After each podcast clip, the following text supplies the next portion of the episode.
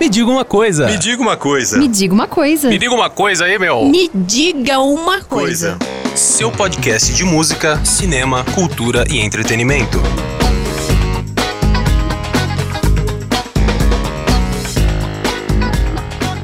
Muito bem, nós temos o prazer de receber hoje com um papo curto, mas agradável, com certeza, essa artista grandiosa da música brasileira, Adriana Calcanhoto. Eu preciso dizer aqui da minha alegria de receber você aqui nesse espaço, de falar com você, Adriana Calcanhoto. Bem-vinda. Obrigada, prazer estar aqui conversando com você, com vocês todos. No seu novo trabalho, na música Pra Lhe Dizer, abre-se com o verso Só para dizer que eu vou trocar de sonho, eu vou mudar de você. E esse você muitas vezes é a gente mesmo ao longo da vida, né? Dos vários eus que a gente deixa para trás.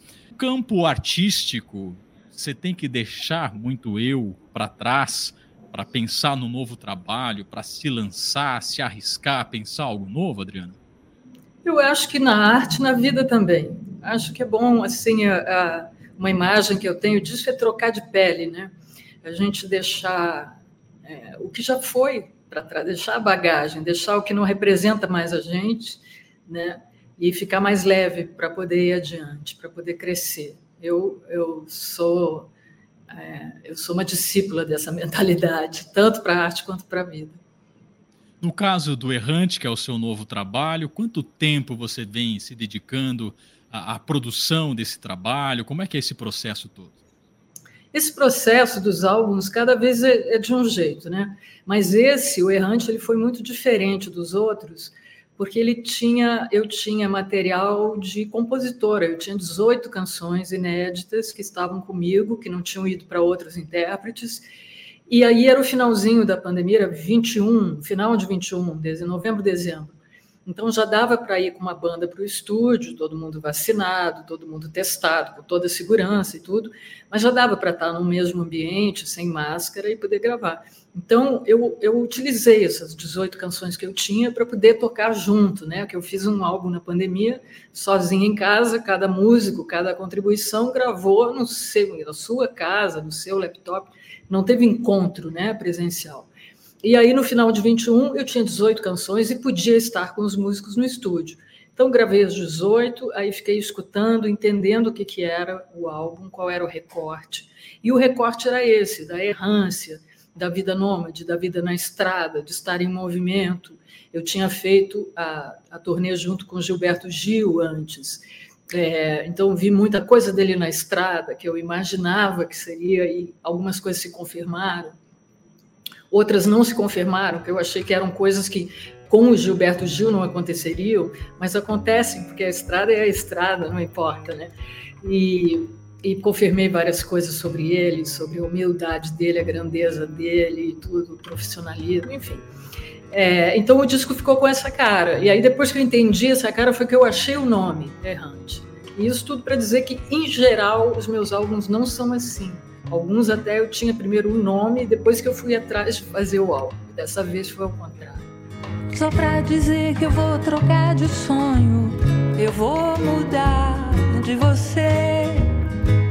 E pra dizer que vou levando os planos que por anos alimentei, eu vou deixar a minha solidão sozinha e caminhar que o caminho é feito daquilo que se andar. Pra lhe dizer que eu vou trocar de sonho, eu vou mudar de você. E pra dizer que vou levando os planos, que se não me engano, me enganei. Eu vou deixar a minha solidão sozinha e caminhar caminho é feito daquilo que se anda. Uma das canções também era Isso, Amor. Sabe que na internet, a internet é um pouco terra sem lei, né? Muita gente especula que você esteja ali cantando, compondo, enfim, é sobre vivência, sobre amores que se tornaram público. Adriana Calcanhoto compõe, canta suas dores ou você sempre está buscando manifestações universais, Adriana? Ah, é um pouco de cada coisa, um pouco do que eu vivo, um pouco do que eu vejo.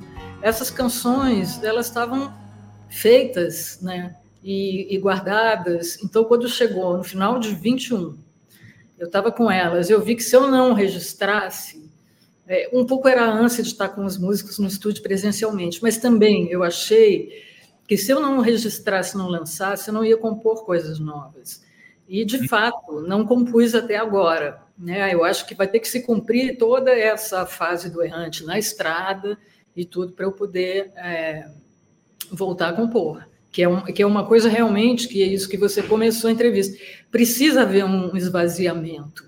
Preciso. É, mas no momento, essa não é a hora, porque eu estou adorando fazer o show, não estou pensando em parar o show tão cedo, mas eu acredito que para voltar a compor, dessa vez, vai ter que, é, depois de encerrada a turnê do Errante, que tem ainda bastante show pela frente, ainda bem.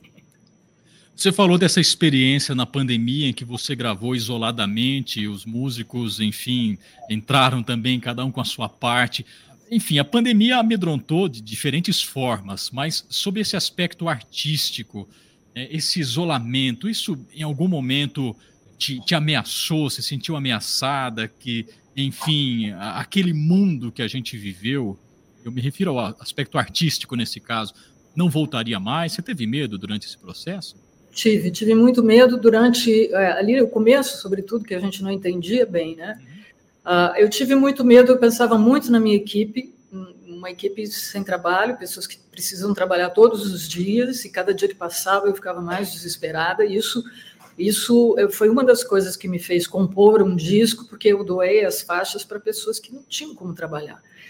É, esse foi um dos motores do disco, né, na pandemia. Mas eu fiquei muito, me senti sim ameaçada de talvez não ter mais encontro, de talvez não ter mais é, encontros presenciais, não só para produzir arte, não só para a catarse, para o espetáculo, os jogos, né, para, para as, as coisas esportivas, as manifestações políticas, os encontros artísticos. É, eu, eu fiquei com medo disso, sim. E fui vendo, aí as coisas que me inspiraram foi, além de pensar nas pessoas que não podiam estar trabalhando, foram aquelas imagens pela televisão que a gente viu os italianos nas sacadas, nas varandas, cantando ópera, tocando, aquilo me deu esperança. É, e, e, e, também uma coisa italiana que foi a capa da Vogue da Itália, completamente branca, me, me fez pensar, bom, isso é uma coisa que já não, não pode contra esse inimigo invisível, por enquanto, enquanto os cientistas pesquisam uma vacina, mas a gente tem isso, uma página em branco, uma coisa. Não é que as pandemias sejam novas, mas não, imagina se a gente não tivesse internet, o que teria sido, né? Então, é, eu acho que a gente teve uma oportunidade de pensar o mundo, de pensar a arte, de pensar a política. Como é que nós vamos nos manifestar pelas janelas? Pode ser, se a gente só tem janelas, né? Então, meu disco parte um pouco dessa reflexão. Depois as coisas foram melhorando, mas o pano de fundo também era aterrorizante, no sentido de que era um governo que não estava vendo o que estava acontecendo, estava negando fatos científicos. Isso também, para mim, foi bastante assustador. Resultou no que resultou a quantidade de brasileiros mortos sem necessidade. Vai, vai sentir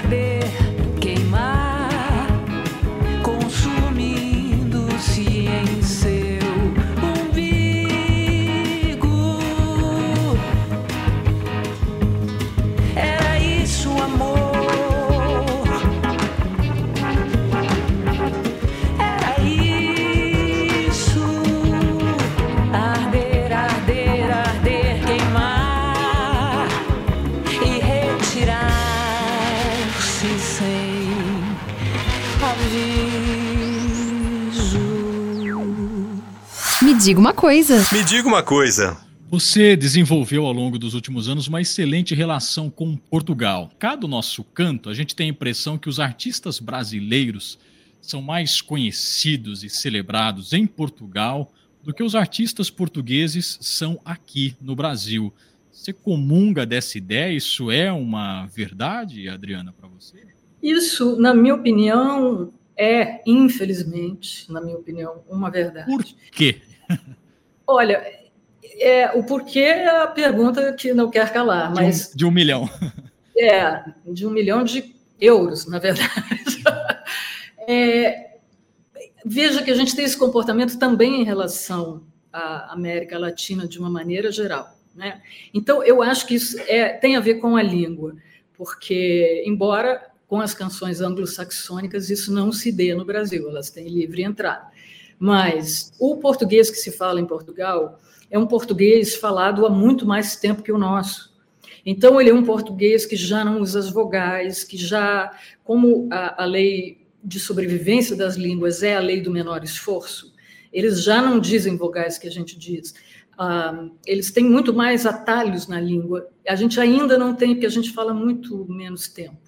Então, é, para nós, ele, ele, é um português mais complicado. Ele, quando os portugueses falam muito rápido, eu não, porque eu eu frequento muito, presto atenção nisso, gosto dos diferentes sotaques, que são muito diversos, embora Portugal seja um país pequeno, ele é muito diverso, e na fala, nos sotaques, nas, nas gírias, nas expressões, também é muito diverso.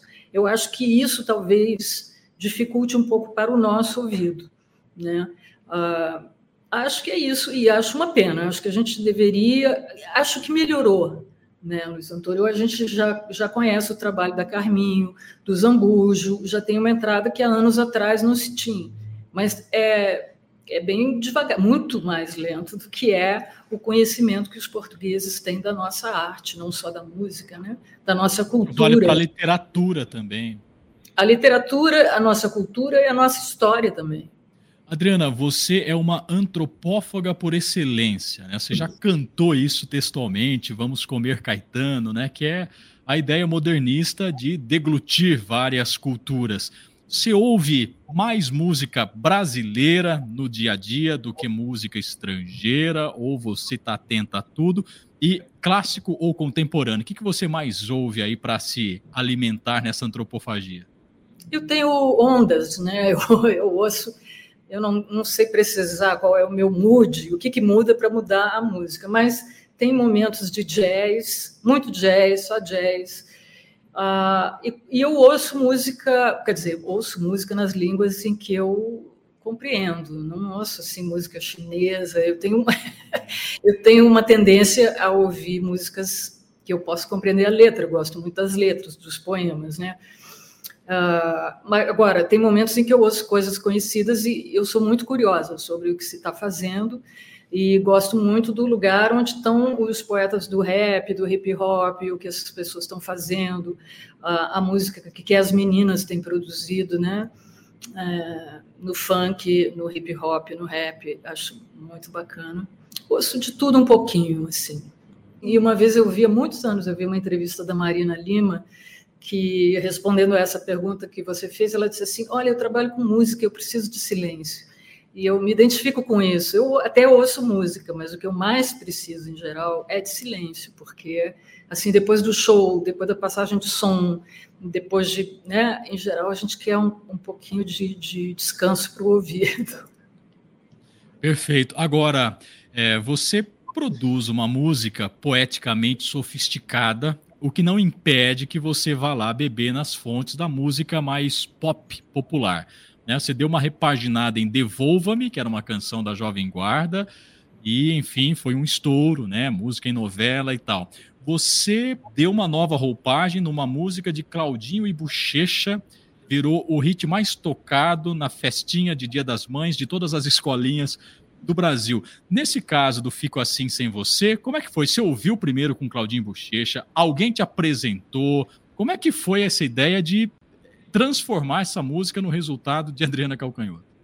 Ah, antes de responder, eu fico assim sem você. Você disse que eu repaginei o Devolva-me. Não, Eu não. desfolhei o Devolve-me. Eu tirei tudo, eu, eu deixei a canção no osso, né? É, ou fico assim, despiu, assim, despiu a canção, né? Despiu a canção. Ela ficou só a estrutura dela. E eu acho assim, quando uma canção se sustenta no osso, é porque ela é realmente uma maravilha, né? É, não é à toa que quando eu ouvi, quando era criança, ela era um sucesso. Né? Ela já era um sucesso, vestida e, e virou comigo, continua sendo um sucesso, assim, despida, né? Vamos dizer.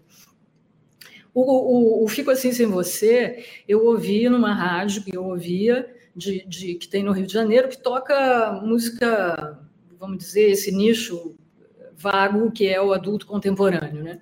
Uhum. Ou seja, nessa rádio não tocaria essa música, não, não, seria previsto, mas teve o acidente do Claudinho, né? Então, essa rádio, é, todas as rádios tocaram essa canção, todo tipo de rádio. Então, eu estava no carro é, com o motorista, ouvi essa música e fiquei louca, fiquei louca, fui procurar o que, que era, e era num disco, eles estavam lançando, né? Aquela música era nova naquele momento. E aí eu fui comprei o CD, descobri onde era a música e ficava ouvindo em loop, em loop, em loop. Eu fiquei enlouquecida com a música. Eu fiquei, eu falei, essa música é minha.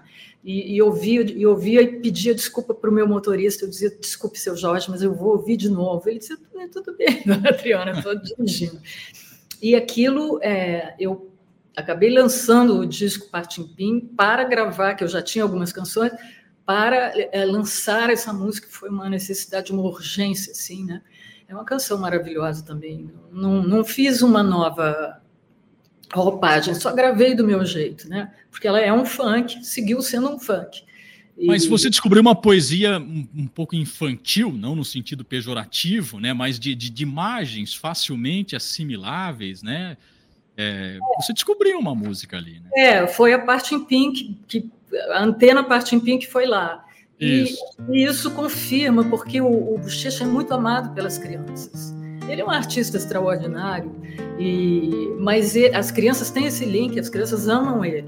Ele não precisa fazer nenhum esforço, entendeu? E eu gravei a canção e depois, ao, ao longo dos anos, fui observando isso sobre ele. Avião sem asa, fogueira sem brasa, sou eu, assim sem você. Futebol sem bola, piu-piu sem frajola, sou eu, assim sem você. Por que é que tem que ser assim? Se o meu desejo não tem fim, eu te quero a todo instante, nem mil alto-falantes vão poder falar por mim. Amor sem beijinho, bochecha sem Claudinho, sou eu, assim sem você. Circo sem palhaço, namoro sem amasso, sou eu, assim sem você. Tô louca pra te ver chegar, tô louca pra te ter nas mãos, deitar no teu abraço, retomar o pedaço que falta no meu coração. Eu não existo longe de você e a solidão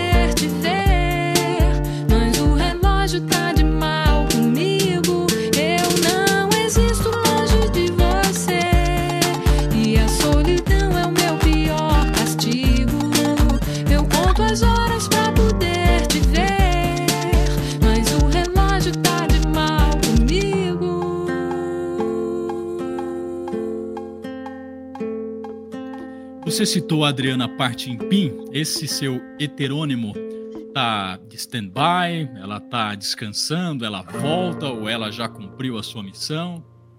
Olha, ela, ela depende do, da manifestação das crianças, né? Se as crianças gritam bem alto, ela é capaz de ouvir.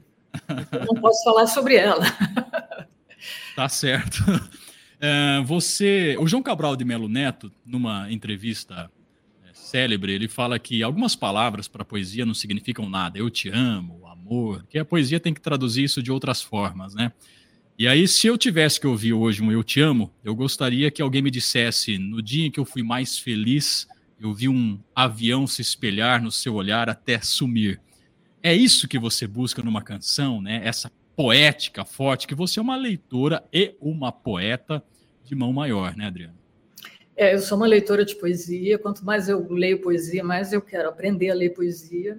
E você tocou numa questão importante aí. É, esses versos do Antônio Cícero, essa canção, é uma declaração de amor. Portanto, essa é uma canção feliz. Essa é uma canção. É isso aí que você, você disse, é exatamente esse, esse é o ponto. Essa é a questão.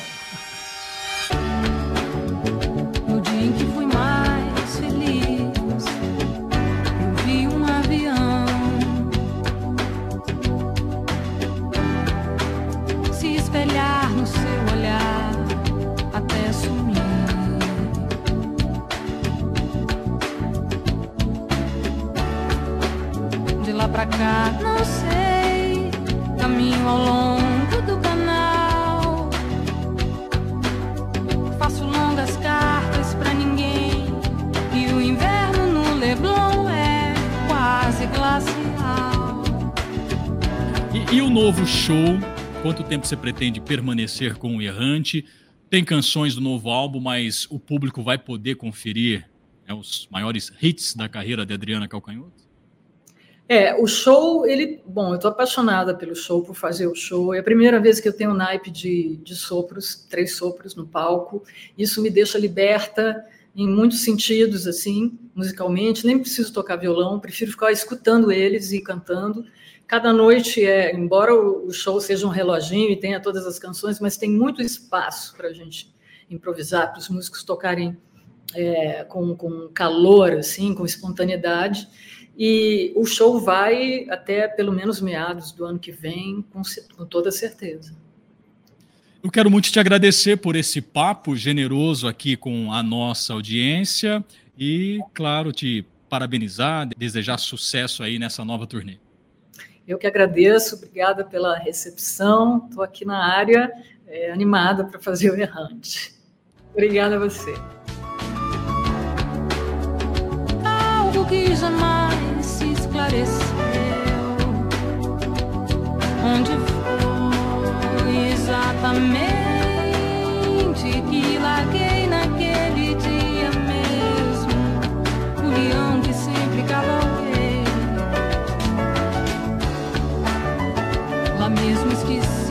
que o destino. Sempre me quis só.